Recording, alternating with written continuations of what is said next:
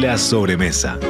Un tiempo para compartir anécdotas, recetas, piques y los mejores datos de la gastronomía nacional e internacional. Cocinar es un acto convocante y unificador. La sobremesa, con la conducción de Karina Novarese en Radio Mundo 1170 AM.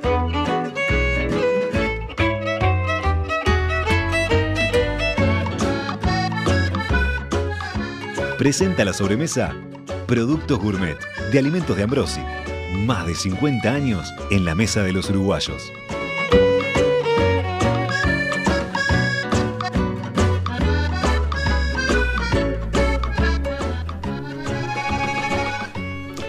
Hola, ¿qué tal? Buenas tardes, bienvenidos. Eh, notarán que no soy Karina Novarese, eh, soy Marcelo Serminara, eh, matemático, cocinero, escucha habitual de la sobremesa y hoy devenido en, en conductor sustituto. Karina está, está con una gripe, como, como muchos, y este, no pudo hoy, está, está actuando de escucha, así que me tocó sustituirla. Es un honor y un, un gran desafío poder hacerlo. Este, muchas gracias Karina por, por, por la invitación y, espero que, que, los escuchas no, no, la extrañen demasiado. Tenemos un programa muy interesante hoy. Vamos a hablar de, de los lugares de, buena gastronomía en Montevideo y para eso recorrimos un poco la ciudad y, y encontramos y elegimos tres lugares donde, donde se hace una, una buena y una gastronomía en estos momentos y tenemos cuatro invitados que los, que los representan. En primer lugar, eh, desde Morondanga, este lugar en el límite entre Cordón y, y, Parque Rodó, este, Santiago, Santiago Perdomo, eh, bienvenido. Buenas gracias, tardes. muchas gracias por la invitación. Eh, Santiago es un, un cocinero joven, este, formado aquí, que ha viajado, que ha tenido. Contanos un poquito de, de, de eso, de, bueno, tu formación. Sobre todo eh, comenzando la UTU y después haciendo en el Gato UMAS algún curso más específico. Y tal, mucho, mucho de la vida, la calle, viajar un poco, este, conociendo otras culturas, otras técnicas, para después venir a aplicarla acá, con el tiempo. Diego. Sí, buenas. ¿Qué tal? ¿Cómo estás? Contanos un poquito de ti y de la, propuesta de, Morondanga. ¿Qué, ¿Qué, es un poquito de Morondanga? Y, bueno, eh, yo también eh, salgo de, de, la UTU, eh, estudiamos cocina ahí, justo con Manu, que es el otro socio cocinero. Y, y nada, también el, el, viajar en el mundo creo que es, ha sido la, la, la mayor universidad que nos ha eh, otorgado técnicas, conocer gente, productos, eh, todo eso, que está después siempre en, el estar cocinando y, compartiendo con otros colegas, también ahí se, se generan cambios, eh, intercambios de, de, de, piques, ¿no? Esas cosas que, que quizás que hace un tiempo estaba esa cocina de no te doy mis secretos y, ta, y hemos tratado de ir construyendo una cosa distinta. Y, bueno, y el Morondanga eh, nace en primera instancia con el Santi y el Manu haciendo un plan piloto de, de un año. Y después nos sumamos eh, Alfo, Alfonso, que es eh, el otro también socio, y yo, que también veníamos en un proyecto paralelo. Y, ta, y nosotros teníamos mil batallas guerreras de cocina, de temporadas en la pedrera, mucho tiempo. Y, y ta, nada, teníamos, había una idea y había una manera de laburar que, ta, que estaba dada para también ese espacio, esa esquinita chica de, de Morondanga, que era quienes estuvieron ahí, eh, era un despelote, perdón el término, pero era eso, porque era realmente un barcito de tapas con platitos por todos lados, tertulia, charla, gente que iba en pareja y, nosotros con la urgencia de la, necesidad de que haya eh, fluidez eh, y recambio, entonces también apurábamos en parte a la gente, gente le gustaba, gente no. Eh, y tal, pasaba que gente iba a cenar y terminaba charlando con la de al lado, y eso también tenía como parte de, de encanto ahí. Y bueno, tal, y hoy en día el, el, el Moro terminó resultando una esquina eh, enfrentada más grande y tal, y hay mucha gente que, que, va hoy en día que quizás no conoció ese morito, ese de Morondanga, y tal, y, vive en nuestra, en nuestra, nuestra memoria y en nuestra esencia. Muy bien, ahora vamos a, seguir en unos minutos este, hablando más, ahondando en la propuesta que, ustedes tienen. Este, pero quiero presentar a los, a los otros invitados. Este, los otros invitados vienen de, desde más lejos, digamos, de la vecina orilla. Uno más, más reciente, otro, otra ya asentada aquí. Matías Seña es uno, un cocinero también muy joven, con una trayectoria que, que, impacta, formado en Argentina, pero, pero con, pasaje por algunos de los lugares emblemáticos de, España, donde, donde trabajó y, retornó al Río de la Plata. Eh, es este socio de una de las aperturas, a mi, a mi modo de ver, más interesantes de, de Buenos Aires de los últimos tiempos, que es Piedra Pasillo. Este, y ahora desembarca en, Montevideo con una propuesta este, removedora, digamos, que es concreto, un, restaurante que tiene un mes de, abierto. Sí, sí, sí, la verdad que este es el segundo mes, estamos recién, recién abiertos, todavía, bueno, sembrando y encarando el proyecto en una búsqueda, ¿no? Em, la verdad que súper contentos de, cruzar el charco, por así decirlo.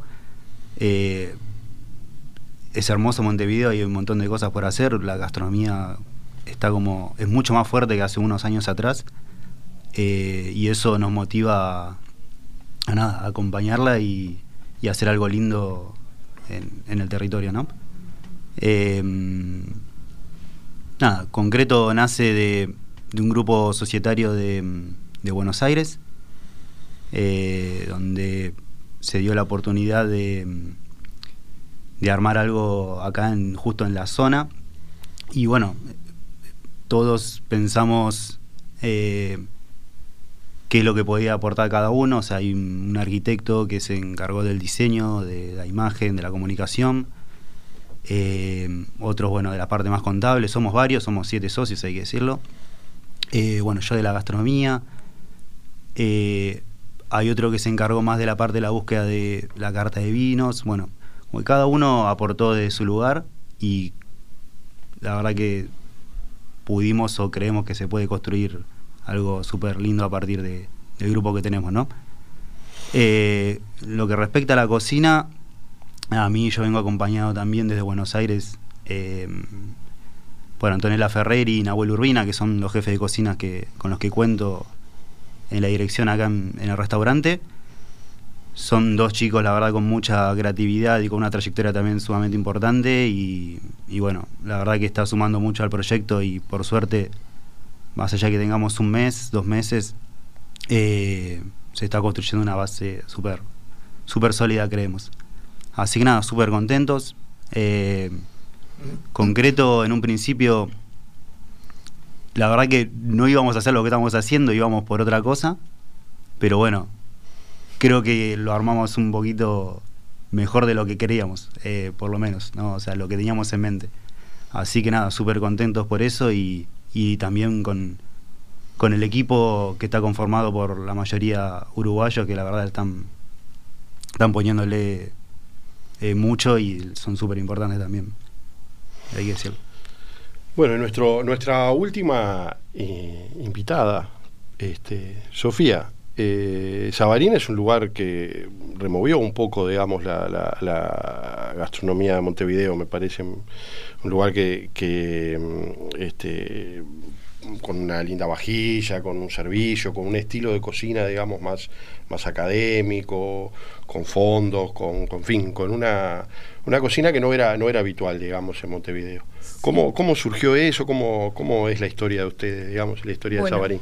Nosotros comenzamos con mi compañero José Cobas, arrancamos hace siete años y medio con Sabarín. Eh, nos conocimos en Punta del Este trabajando y, bueno, y ahí es como que empezó a nacer el, proyecto. Después de hacer la temporada en la Burgón, decidimos, eh, dijimos, bueno, ¿y ahora qué? O sea, comenzar nuevos caminos, querer hacer algo diferente y bueno, fue como un poco rápido, pero a la vez el crecimiento de Sabarín fue lento y seguro. O sea, fuimos dando pasos lentos, pero siempre con seguridad, O sea, nos instalamos primero en Montevideo haciendo una cocina que teníamos catering y mm, era, o sea, solamente cocinar. Y, y bueno, y después de dos años decidimos eh, dar el paso al restaurante, que era lo que queríamos hacer inicialmente. Por una cuestión económica no se dio al principio. Pero lo agradecemos porque en esos dos años pudimos entender qué era lo que queríamos hacer. Y, y bueno, y después que eh, nos mudamos y arrancamos con Sabarín a lo que es ahora, como fue un crecimiento muy grande, pandemia de por medio, ¿no? Que bueno, eso fue una una tranca, pero si lo miro desde hoy, desde la perspectiva de hoy, después de dos años, eh, fue como no, la pandemia nos permitió dar el giro a hacer lo que queríamos hacer, o sea, de poder cocinar lo que nos gusta a nosotros y no tanto lo que, lo que la masa pide. Eh, o sea, nuestra cocina es cocina de estación y está como eh, cada plato que, pensamos y que elaboramos lo hacemos con sentido, o sea, no ponemos nada al azar. Eh, cada plato detrás hay horas de pienso, pienso y trabajo. Entonces, eh, por eso nuestra carta es reducida eh, y, bueno, y es con los productos que hay en el mercado, o sea, tratamos de, de usar todo lo que, lo que está en su mejor momentos, digamos. Esa es la base de nuestra cocina.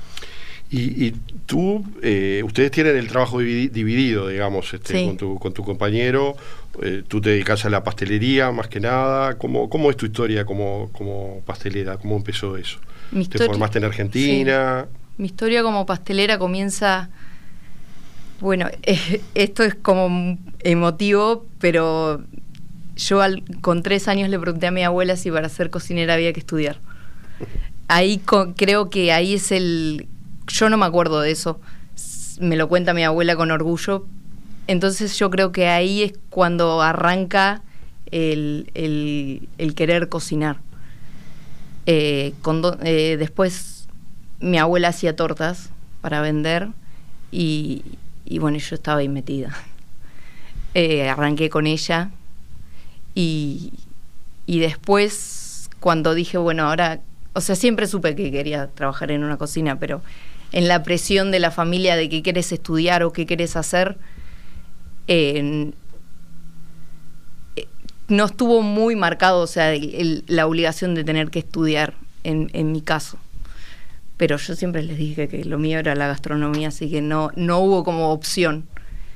Me formé en Mar de Plata y, bueno, y ahí arranqué a trabajar eh, desde joven y después nada, me fui moviendo en Argentina hasta que después em, me reclutó Ale Amaraz, un gran amigo, y me llevó a la Urgón.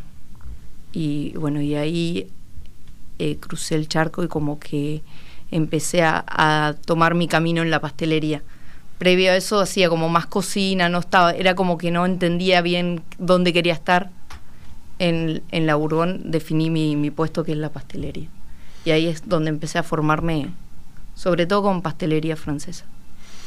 ¿Y, qué, pasa con los demás? ¿Cómo, cómo fue la historia de esta? ¿Viene de la, eh, la, idea de, dedicarse a la gastronomía? ¿Viene de, algo de la infancia, de la casa, de influencias? este eh, o, fue una idea que surgió de golpe y me puse a estudiar y fui a la UTU o fui al IAG a donde fuera, digamos? ¿Hay algo de, tradición previa? Bueno, en mi caso, eh, sí, mi familia, mi madre, mi abuela cocineras, pero también fue un poco, no quería estudiar más, una carrera más larga y me pareció un camino corto, interesante, divertido. Y bueno, y me, fue gustando aprender a cocinar y me como sentí que era un arma interesante para desenvolverme, eso, conociendo lugares, viajando. Y, sí, no, no hay mucho, no hay mucho misterio de familia cocinera, sino más que quería hacer algo, más corto y me, la verdad me, me re gustó y, y después dentro de la cocina poder desarrollar otras cosas que implican gastronomía, acá estoy un poco nervioso, pero en realidad soy bastante careta, en el buen sentido de la palabra, con la gente, romper un poco el hielo, hablar, el ida y vuelta con, con el comensal, me, me divierte mucho. Mati, ¿cómo fue tu historia? ¿Cómo, cómo llegaste vos ahí? Bien, de, de la- Eh, tu casa, de... Sí, a ver, yo admiraba mucho la cocina de mi abuela, por supuesto, que es, digamos, la cocinera de la familia, pero más allá de ella no, no tuve, digamos, alguien como referente dentro de mi familia. Eh, o alguien que me diga o que me guíe con respecto a, a la carrera que elegí, ¿no? Sí, bueno, tengo como muy, muy marcada la, el aroma, la, el romanticismo, ¿no? De llegar a lo de mi abuela y que eso te represente algo fuerte, ¿no?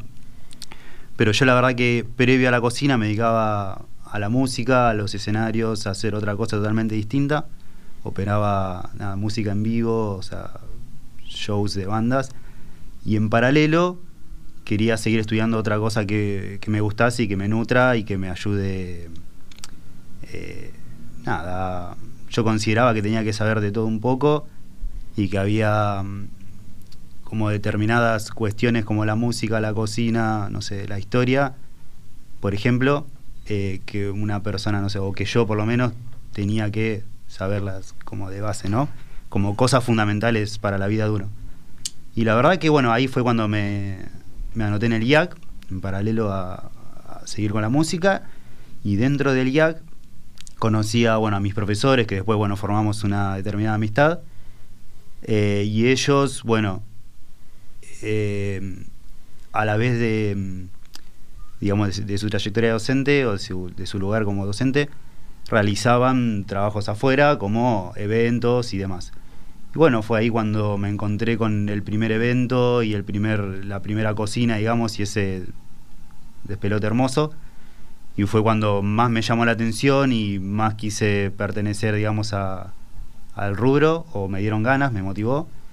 Y bueno, ahí fue cuando terminé dejando eh, las otras cosas que hacía de lado y me concentré mucho más en la gastronomía. Después, mismo más allá de, mm, de la gastronomía como o de la cocina como, como tener una sartén en el fuego, me interesaba también qué, me, empezó a interesar qué es lo que pasaba eh, químicamente o científicamente, em, digamos, a- lo que pasaba en la cocina, ¿no? De- en la cuestión científica, y fue cuando empecé a leer un poquito más al respecto.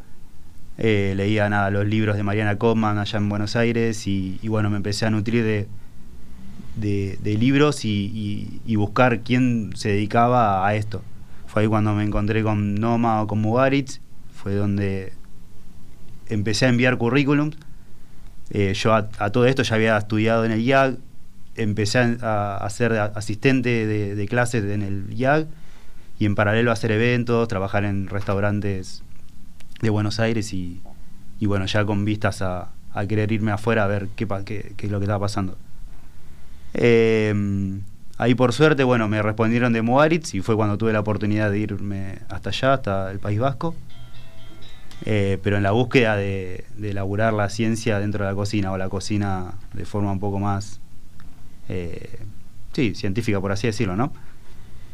Eh, y bueno, científico ya no iba a ser, así que era... Bueno, pero hay, hay algo, ¿no? En la Sí, sí, cocina sí. moderna, Sí, sí, la verdad que hay, fue- hay mucho de la hay mucho de la, de la ciencia, ¿no? Y de la, de la- Sí, sí, bueno, tal cual. Es uno de, los de los templos, digamos, de la cocina, ¿no? Para- Sí. Capaz que todos los, los oyentes no lo saben, pero Mugaritz es el, el restaurante de uno de los, de los discípulos de- de- de- del Bulli, ¿no? De uno de los Sí. restaurantes que marcó una época en la cocina moderna. Y, este, y Adonis es uno de los, de los cocineros que, que más lo ha desarrollado, ¿no? No solo con sus técnicas, sino con, con una visión filosófica, ¿no? Es un tipo muy muy interesante para, para leerlo, para escucharlo, Sí, ¿no? es un una reflexión sobre la gastronomía y sobre el futuro de, de- de la cocina. Digo, ¿vos qué pensás de, de este, de este asunto y de tu historia, digamos? ¿Cómo, cómo, cómo ha sido para vos este, la formación académica, esto de estudiar, de, de- de- de usar la, la técnica, o, o la cocina es algo más visceral, es algo más de, de- los sabores y de la intensidad de las cosas, o es una mezcla, digamos, de todo eso? Sí, eh, medio que una mezcla, creo. Ahora estaban hablando y yo decía, pa, me estaba revolviendo a mí mismo atrás y, y decía, ta, comer me gustó siempre, eso sí, parte de ahí creo, ¿no?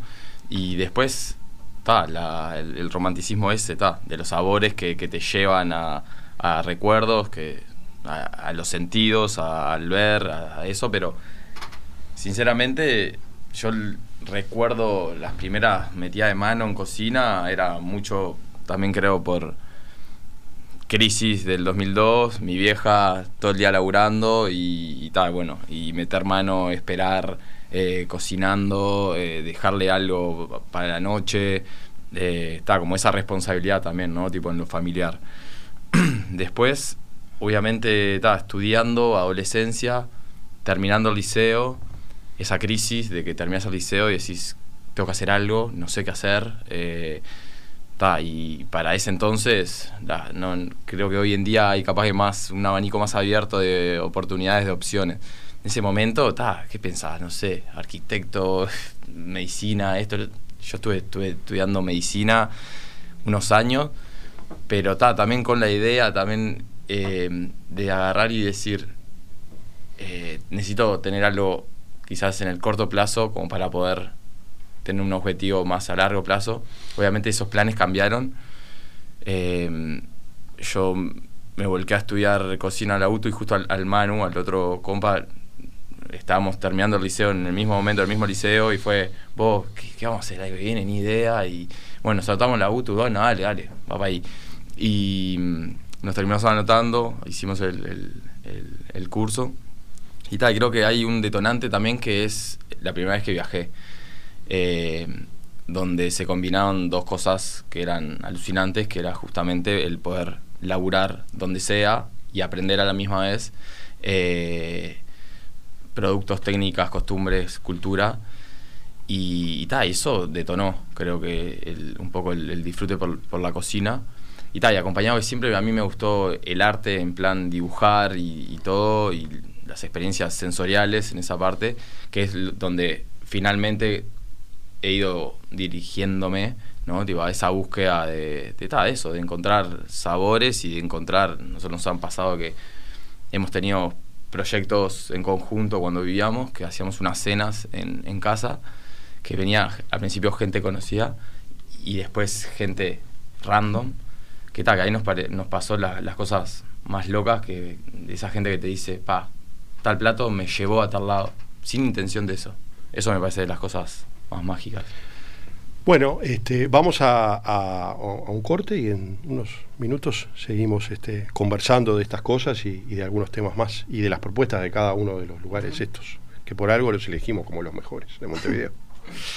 Ahora Pulpa de Tomate Gourmet te premia, porque con la compra de cualquiera de sus presentaciones de un kilo podés ganar heladeras, cocinas, microondas, canasta de productos y muchos premios más. Envía por WhatsApp el código de tu pack al 097-744-888 con tu nombre y cédula de identidad. Gourmet sabe de cocina. También participa Pulpa de Ley.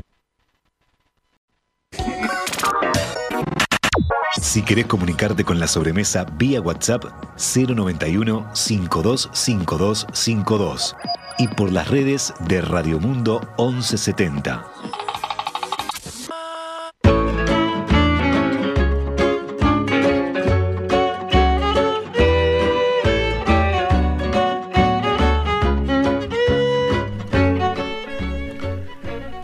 Bueno, seguimos aquí en la sobremesa con nuestros invitados, conversando de, los lugares de buena gastronomía en Montevideo.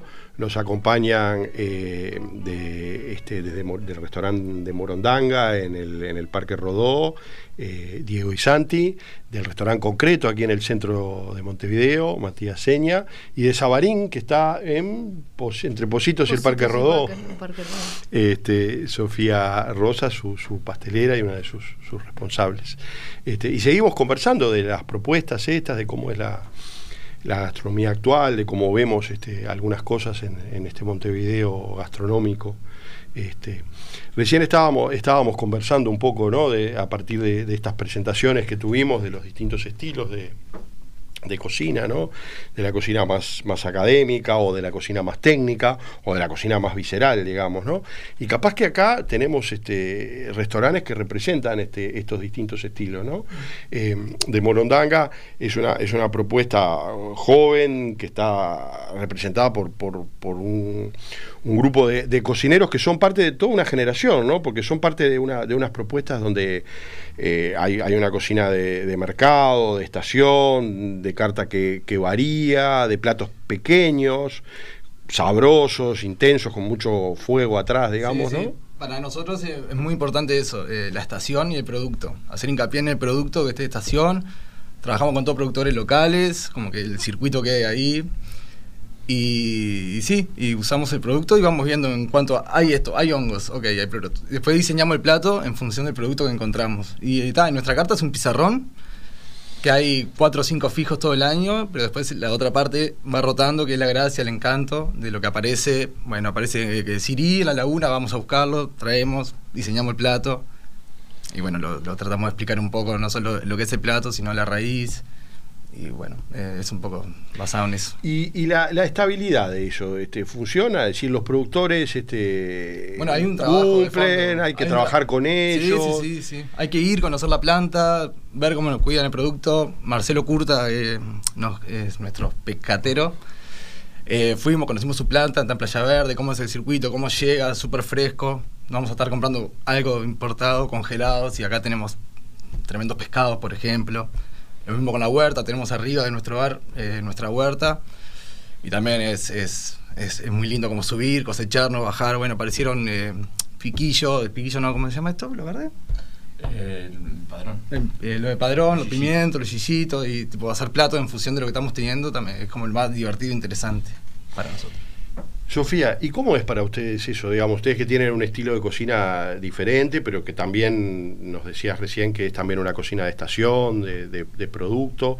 Este, ¿Cómo es eso de, conseguir, de ir al mercado, de tener proveedores? Este, ¿Resulta fácil, complicado? A veces se complica, esa es la realidad, pero siempre también siempre tratamos de que sea lo, lo que está en, en la estación porque el producto en sí es está en su mejor momento en cuanto a sabor y, el concepto del producto en sí total.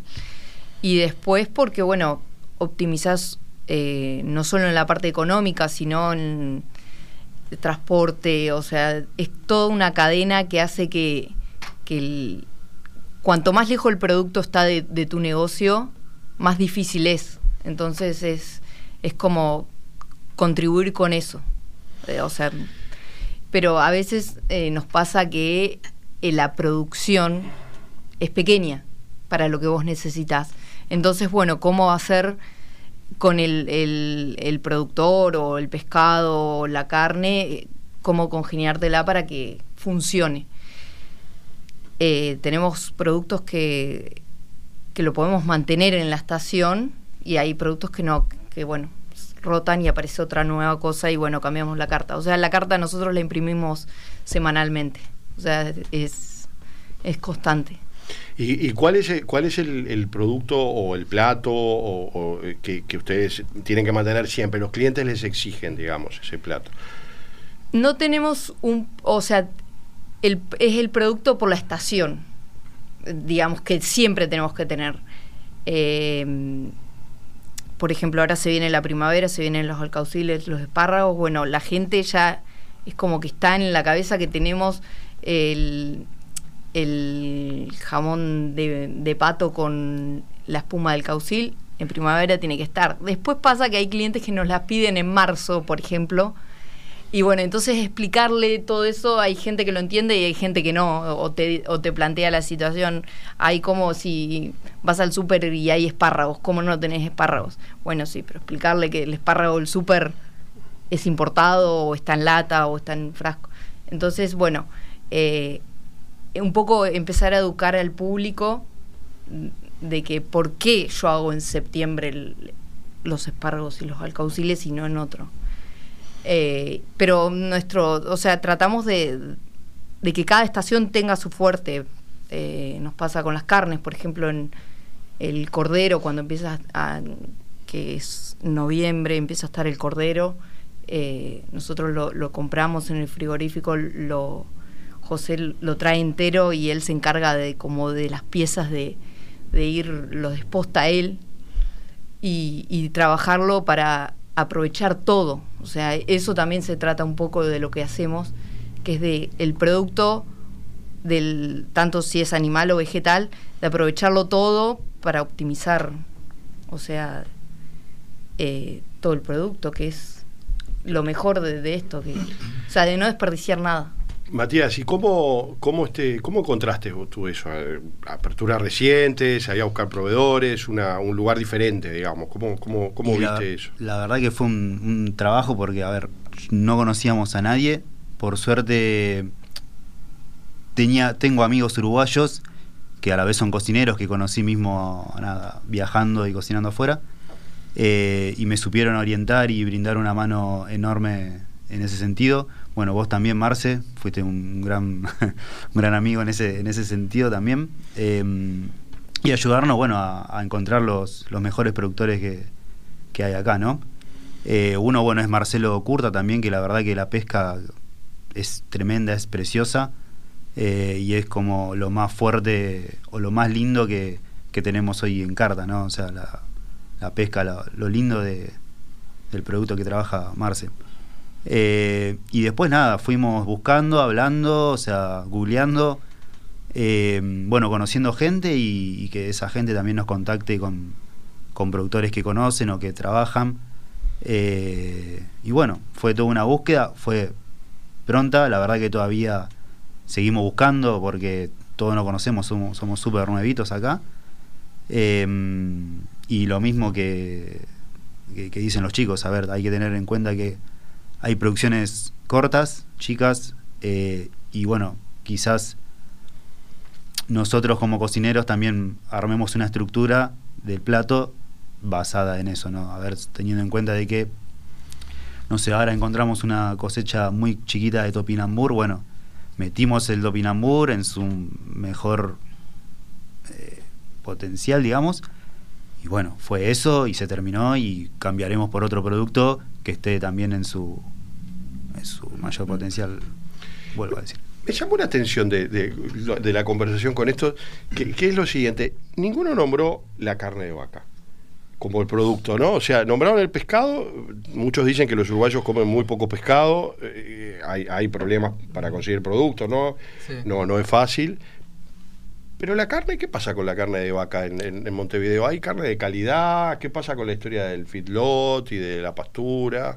Que es algo además bien distinto a lo que pasa en Argentina, ¿no? Porque en Argentina la carne que es considerada la, mejor es la carne de pastura, terminada pastura, y aquí, sin embargo, este, el feedlot aparece por lo menos como una cuestión de, no, no, sé si es real, digo, me gustaría conversar un poquito de eso, porque además es nuestro producto emblemático, ¿no? Sí. Sí, yo creo que, que también eh, la carne es lo que el uruguayo promedio come, ¿no? O sea, si hay algo que, que consume, compra y hace en su casa, es justamente ese producto. Entonces también nosotros tenemos un, un, par de opciones, pero también nuestro encanto y, y, seducción es por ir por otros, otras carnes, creo que también en, en, la carencia de la pesca acá, como vos decís, donde se consigue pescado fresco, como qué tanto se sabe, es muy fácil hablar de, de, cosas buenas y malas, ¿no? Viste que la gente habla de, no, ese pescado es malo, o no, ese corte de carne es malo. Entonces, quizás lo que falta, como decía, es la educación en parte eh, hacia la gente de, de decir ta, tal corte lo utilizo de esta manera o tal otro de, de, la otra. Con la pesca no pasa lo mismo, que a nosotros, eh, ta, Marcelo Curta te enamora con sus productos, ¿viste? Digo, y, y, y el, el, ver toda la variedad que se tiene también te genera a vos un discurso distinto para poder hablarle a la gente, que nosotros en el bar inicialmente pasaba eso, de que nosotros vendíamos lo que queríamos, porque era tan íntimo que estabas tan arriba de la gente, la gente estaba tan arriba tuyo, que terminabas hablando, no, y tengo esto, lo otro, y se prestaba a la gente para esa experiencia. Con el crecimiento nos pasó de que se. y tal, y con el crecimiento de, de, del grupo laburante, se ha perdido ese, ese discurso y tal, y hemos tratado de volcarlo a las redes con las visitas a los productores, con las visitas a esos establecimientos, como para ver de dónde nace, para generar un contenido para que la gente lo pueda terminar viendo y pueda terminar convencerse, porque la gente a veces solo se acostumbra de ir, sentarse y pedir esto, lo otro, y, ahí está, y está buena la historia esa del trasfondo. Y, y, este, este asunto, digamos, de, de, esta, este, esta sinapsis que hay entre, entre el, el, productor, digamos, ¿no? De, de, lo que sea, de vegetales, de carne, de, del pescador en este caso, en fin, e, e, esta sinapsis entre, entre esos productores que están a veces lejos de Montevideo, ¿no? que hay que hay una logística que no, no está totalmente elaborada. Y los cocineros y el público, digamos.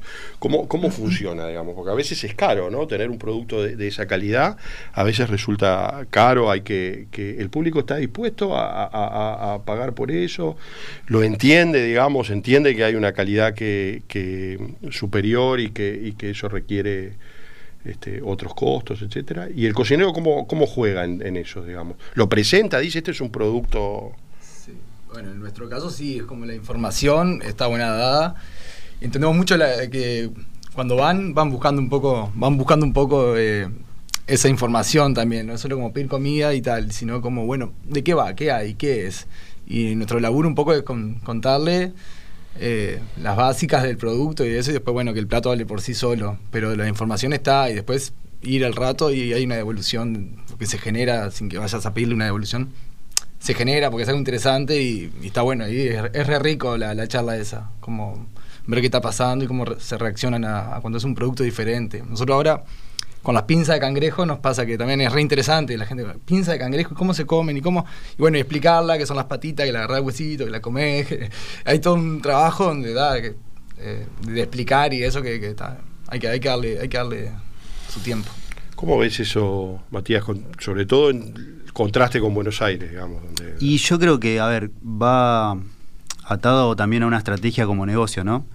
Eh, yo, por ejemplo, si el, producto es caro, quizás sé que mucha rentabilidad no le voy a sacar, pero prefiero ponerlo en carta, que la gente lo conozca, incentivar a que ese producto eh, se muestre y se conozca y se consuma más, porque creo que el día de mañana, si esto pasa, eh, no va a costar tanto la, producción como cuesta hoy en día, porque sabemos que una producción sea chica, corta, eh, creo que va atada a que sea costosa, ¿no?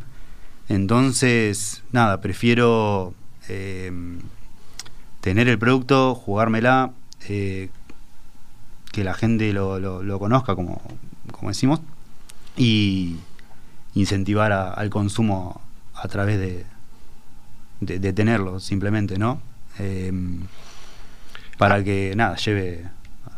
Hay una, una, labor pedagógica, digamos, que, que, los restaurantes, que los, que los cocineros que tienen la, posibilidad de llevar un producto, digamos, de calidad, que de repente no es tan conocido, hay una labor pedagógica ahí, en, o, el, o el cocinero simplemente se, se limita, o el restaurante, la propuesta del restaurante se limita a decir, bueno, yo voy a hacer lo que, lo que ya el público acepta, digamos o hay que ir al frente, digamos, y tratar de llevar productos nuevos y, algo más desafiante. Como algo de eso nos decían ustedes en, la, Sí, yo creo que es una cuestión de, es un trabajo lento, el tema de, que el público te entienda lo que vos querés hacer. Eh, gastronómicamente Uruguay, sobre todo Montevideo, creció muchísimo. O sea, yo llegué hace ocho años a Montevideo y creció muchísimo y está en, en un crecimiento. O sea, vienen eh, pero es, es, o sea, el, que el público te entienda qué es lo que querés hacer es, eh, es como ir de a poco, un trabajo que vas como de a poco explicando lo, cuál es tu fundamento y cuál es... Nosotros lo, que hacemos es el, el producto para que, digamos, resaltar, o sea, cómo hacer un producto sencillo y simple, eh, resaltarlo para que el público diga, ah, mira, elaboraste con este producto que es tan simple, hiciste un plato súper bueno, súper rico. Entonces eso es como que le das un salto de calidad y que la gente pueda entender que algo simple podés hacer algo rico y, que se pueda, eh, o sea, que vas y lo pedís en un restaurante. Muy bien. Bueno, este, vamos a nuestro segundo corte y volvemos para el último bloque y seguir charlando de gastronomía y de los lugares buenos de cocina que hay en Montevideo.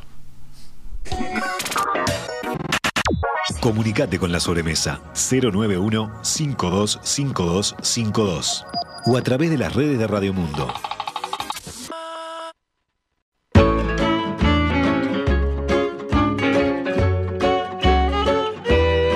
Como todos nuestros materiales, este programa está a disposición on demand en nuestro sitio web radiomundo.uy.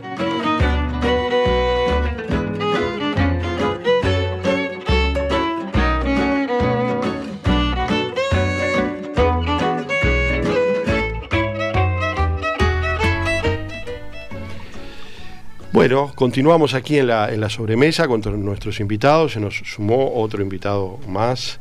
Este, ahora tenemos la, la plana completa de Morondanga porque este, Manuel González ahora está con nosotros también acompañándonos para este último tramo y seguimos hablando acerca de, cómo es que se desarrolla una propuesta gastronómica de alto nivel, de calidad en, Montevideo. No, no, no podemos hablar de fine dining porque no, no, quizá Montevideo no es una ciudad para el fine dining, estamos en otros, en otros parámetros, pero sí cocina de calidad, de, este, recién hablábamos de los productos, ¿no? que el producto era, era inspirador, el producto de estación, este, o el producto de calidad era una, una manera de, de- generar este, buena gastronomía en, en los tres casos, ¿no? en las tres propuestas. Pero, pero yo ahora estaba pensando, eh, tengo un producto de calidad, ¿no? Viene el, bueno, estamos en invierno, pero bueno, viene la primavera, hablaron de los alcauciles, del espárrago, ahora estamos en la época de los hongos todavía, pero, pero bueno, cualquiera de estos productos de, alta calidad, lo ponemos arriba de la mesa. ¿Cómo creamos un plato? ¿Se copia? copiamos algo que, ya hay, sacamos de la academia, de la receta conocida, lo creamos porque hay una técnica que me encanta y voy a poner un aire porque lo quiero hacer y si no uso la licitina no sé cómo cocinar, o, o hay una mezcla de, de- de esas cosas, ¿no? ¿Cómo, ¿Cómo es la fuente de inspiración de cada una de estas propuestas, de las propuestas de ustedes? Ahí, dale. Manuel, Eh, adelante. Vamos arriba, buenas tardes. Este, bueno, nuestra manera técnica en sí, porque hay muchas, todo lo que dijiste es real. Entonces, creo que es un todo sobre eso. Y es una acumulación de conocimiento en muchos años que de repente puede ser de tu casa, puede ser desde, no sé, los viajes. Los viajes te dan muchísimo en realidad, en, en producto, en técnica, en presentaciones, viste, en combinación de colores. Entonces, creo que todo eso sumado a la experiencia laboral y estudio, que como hablan hoy, todo es reacción química, todo es química. O sea, entender la mayonesa que se corta, mayonesa, ¿por qué se corta? Eh, eh, una vez que lo entendés, lo puedes hacer, puedes mejorar, puedes corregir, puedes cambiar. Si no lo entendés, es mucho más difícil porque estás repitiendo las cosas. Entonces, cuando la parte creativa de nuestro lado es conseguir un producto, como dijiste vos, no hongos, perfecto. Hay hongo de cultivo, hay hongos salvajes. Bueno, cu- ¿cuál es, este, qué técnica le queda mejor? ¿Qué quiero crear? Quiero crear algo que es este, caliente, frío, de, de texturas crocantes, que sea cremoso. O sea, entonces ahí el producto te empieza a decir de una manera tipo, no, a mí haceme esto, a mí haceme esto otro. Porque mm, hay cosas que no quedan bien. Decís, va, esto queda bien, va, yo, pero ese bicho con este pescado no queda bien. O sea, no queda bien. O sea, a nuestro criterio. Ahí nace el criterio de, cada paladar y cada estilo. Entonces, de repente, vas armándote como una, ¿viste? una grilla de cosas, de productos y técnicas que vas aplicando. ¿Y ustedes tienen un trabajo colectivo en eso? No son muchos los ejemplos de restaurantes que tienen dirección colectiva, ¿no? Yo, yo estuve ahora en verano en Disfrutar en Barcelona y es de los pocos ejemplos, ¿no? De un lugar donde hay una cocina compartida en la dirección, ¿no? Y ustedes parece que están ahí. ¿Discuten eso? ¿Lo, lo hablan entre, entre todos? No, La, la gracia interesante que primero que nada somos amigos y somos cocineros. Y después pusimos un bar, pero siendo amigos cocineros eh, y, y de verdad que nunca, nunca hubo ego ni nada. Cada uno aprendía cosas por, por su lado. Y ya siempre íbamos y bueno, ¿qué hacemos con esto? Y nos íbamos eh, enseñando. y ahora pasa un poco lo mismo a otra escala. Pues se sumó más gente también, somos un equipo muy grande. Pero bueno, hay un equipo de cocina bastante formado donde se opina, se habla, se, se debate. Sí.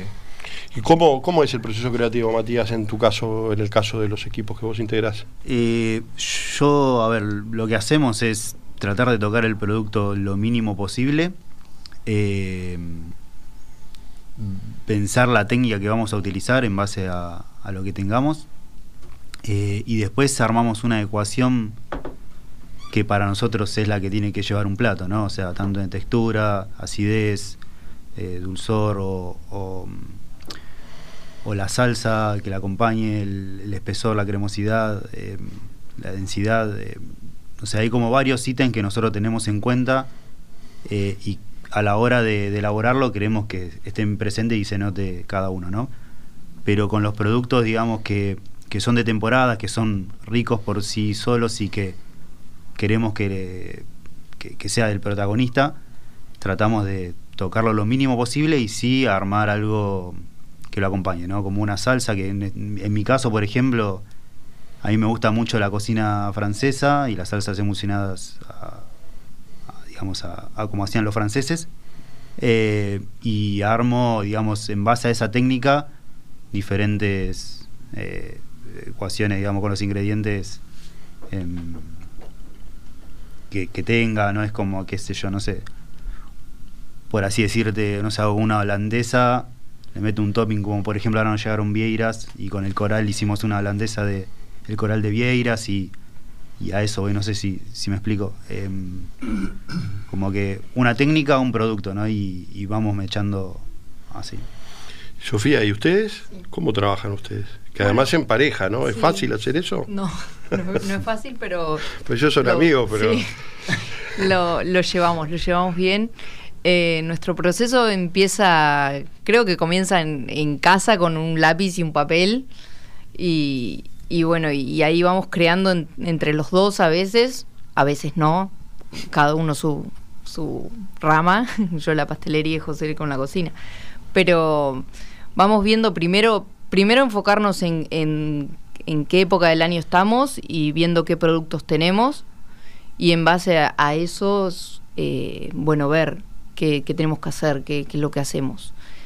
En nosotros lo que hacemos una vez al mes son las cenas de degustación que ahí es donde metemos todo nuestro, o sea, todo lo que queremos hacer y, no podemos hacer en el año por la rutina, de, porque en un momento como que te metes en la rutina y no, no podés meter cosas diferentes y nuevas. Y ahí es cuando es nuestro gran proceso de, digamos, como de, de creación, claro, sí, así. ¿Cuál es un plato? ¿Tenés un plato que vos digas, este fue mi, plato predilecto, esto, esto, esta idea, este, ¿tienen alguno así de ese estilo? O que el público haya reconocido. Un montón, sí. Un montón. Un montón, sí. Después de siete años, como que hay mucho y, qué sé yo, por ejemplo, en, mi caso en la pastelería, lo que sigue manteniendo y pasa en los años y sigue estando y son los canoli, por ejemplo, que le, le voy variando el relleno eh, es como una versión diferente, totalmente diferente a la italiana. Y ese es como, en la pastelería es la marca insignia que sigue. Después, eh, en la cocina, bueno, en la cocina está lo que lo marca José en la parte de entradas es el, tartar de camarón. Eso es el, cuando llega la temporada de camarón, los clientes sí o sí como que están deseando que llegue porque ahora se está terminando. o sea, la temporada ya acabó, nosotros le hacemos un proceso para tenerlos frescos todo el todo lo que nos dura, digamos. Entonces. Eh, ¿Y Matías? ¿Tenés algún plato así que digas, este, este plato, esta creación, esto? Y ahora, a ver, somos bastante nuevos como para eh, nombrar a uno, creo, pero mm, si tengo que elegir lo que está pasando es con el algo con el, eh, con el paté de que tenemos que bueno es un brandy snap que por lo general se usa en Francia como petito es parte de la pastelería pero bueno es una es, una masa que queda muy crocante y dulce y el paté siempre se acompaña bien con, digamos con, dulces y, y, texturas digamos o, siempre se acompañó con un chagni o cosas por el estilo. Y bueno, en este caso eh, lo armamos tipo con dos tapitas de brandy snap, un paté en el centro y, mm, unos encurtidos de membrillo de la temporada eh, que aportan la acidez que, creemos que, tiene que tener el plato. Y la verdad que está siendo uno de los preferidos por la gente y creo que me quedo con ese. Ahora sí tengo que elegir en concreto. Doy, fe de, las dos cosas que dijeron. Y tienen algo en, común, porque las masas del, del, de los dos platos son, creo que similares, de crocantes y así como muy Aunque uno está en un plato salado y otro en un, en un- en un plato dulce. ¿Y ustedes tienen algún plato así que digan, esto es... Los hongos rellenos, es como el icono, Sí. pero. Sí, tiro una. Dale. Ha pasado un poco que también, después de muchos años, eh, la gente como que también te va diciendo qué platos ya no, no puedes sacar de la carta. Y mientras los tengas en estación, bienvenidos. Entonces, eh, en Uruguay hay como dos estaciones para nosotros. La de verano y de invierno. O sea, voy los matices del otoño, de la primavera, con, pero en realidad el, el duro para hacer dos cartas, cuatro cartas no puedo hacer. Falta materia prima. O sea. Entonces, o por para nosotros, nuestro criterio. Y, y nos ha pasado que, sí, en invierno aparecen unos platos más calóricos y sobre el verano aparecen otros este, más frescos, que van de la mano con los productos que existen, como aparece, ¿no? Vuelta el cangrejo, el camarón, los tomates, los pimientos, ese viaje de berenjenas, va por ese lado. Y ahora es todo mucho más polentoso, ¿no? Con los hongos y la historia así más Los curry, las quijadas. los curry, ¿verdad? entonces está, hay platos que quedan todo el año, que la gente te los pide todo el año y los puedo tener y empiezan a ser clásicos ya del lugar. Y la idea es que sean siempre igual, siempre perfecto y ir a comer eso. Yo quiero ir a comer eso y te recomendé a vos y entonces eh, creo que hay una lista, hay como creo que cinco platos que están desde el día uno en la carta. Eh, habrá 15 platos ahora, no sé. Y hay cinco que son esos. Uno Y- es la tortilla. La tortilla es de... ¿Cuándo comenzó? No, la en pandemia, más... ahí, ¿no? Pandemia. La tortilla apareció ahí va en, en pandemia, pero creo que el Manu, ojo de bife, hongos rellenos, provolones. Sé que estaba tipo. El curry estaba siempre. Y, y sí, y bueno, lo, lo que hablaba con. Y molleja. Lo que hablaba de, de los caballitos de batalla también, ¿no? De esos que dice el Manu, que no, no, no los puedes sacar porque está. Pues la gente va por eso. Eh, y después ese, ese otro juego, eh, en nuestro caso también poner respecto a lo dulce, siempre fue muy clásico el tener mínima opción, este, porque somos bastante guerrilleros. Que no es opción, pues es una cosa sola. Sí. Eh, pero también en, en ese utilizando membrillos de estación o los quinotos o, o tal. eh, En el borde de los postres. Exacto. sí, es un problema, ¿no? Para la, la- la cocina dulce es un problema para los restaurantes, ¿no? No, no siempre 100% resuelto, ¿no? En los restaurantes de Montevideo, por lo menos, ¿no? No siempre hay pasteleros en los restaurantes. A la hora de, de sumar algo, en vez de pensar en postres, seguimos pensando en cosas saladas. Sí, tenemos miles de platos salados, pero como postre, una cosa sola que no. que para, que Muy, para muy, nosotros esté muy bien. muy mugares. Que hagan, un, circuito, que vayan a comer el postre a otro lado. Pastelero es, es, es- es otro Y mundo. Una cortita así rápida, que nos quedan pocos minutos. ¿Salen a comer? ¿Van a probar a los, a los- ¿Es una fuente de inspiración lo que hacen los colegas, lo, lo que se ve en otros lugares? sí, claro. Estamos Sí, viviendo en concreto ahí. Sí, yo fui a. Me, me sí. gustó mucho, ¿eh? Me gustó mucho la sinergia que hay dentro del lugar. Serio. Sí. ¿Ustedes salen, salen a comer? Eh, bueno, somos padres, así que a veces se nos complica, eh, pero sí, tratamos siempre de... de- de tra- o sea, vamos mucho a de Morondanga.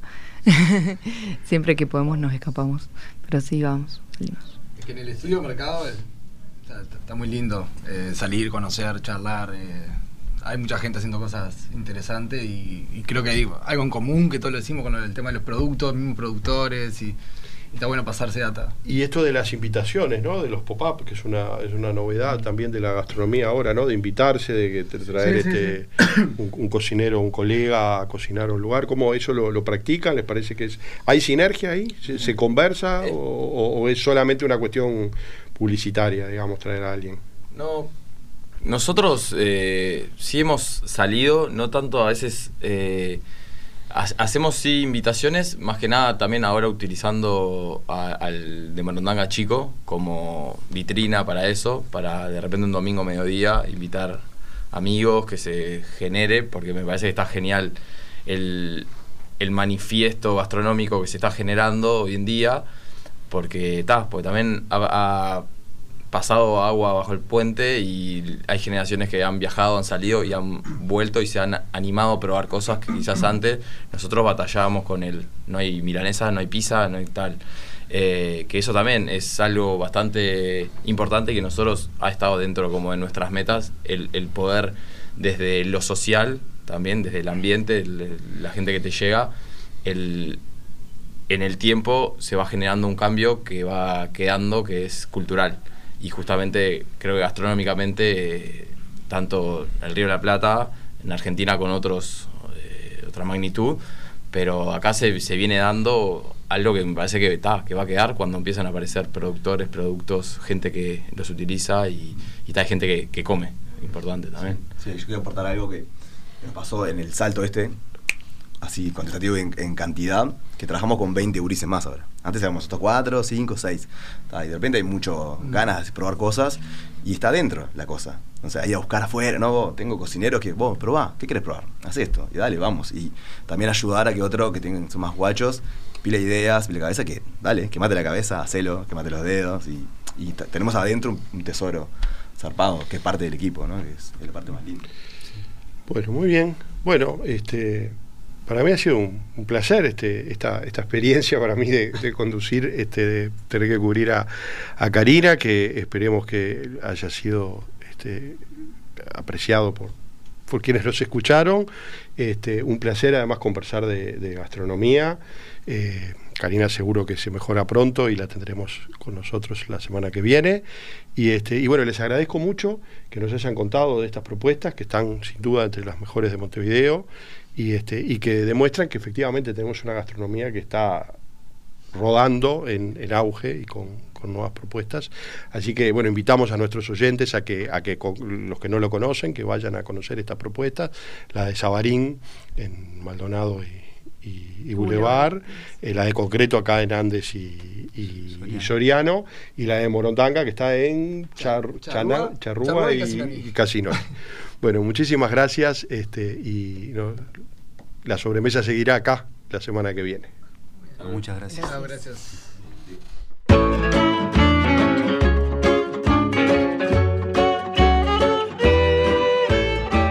La sobremesa.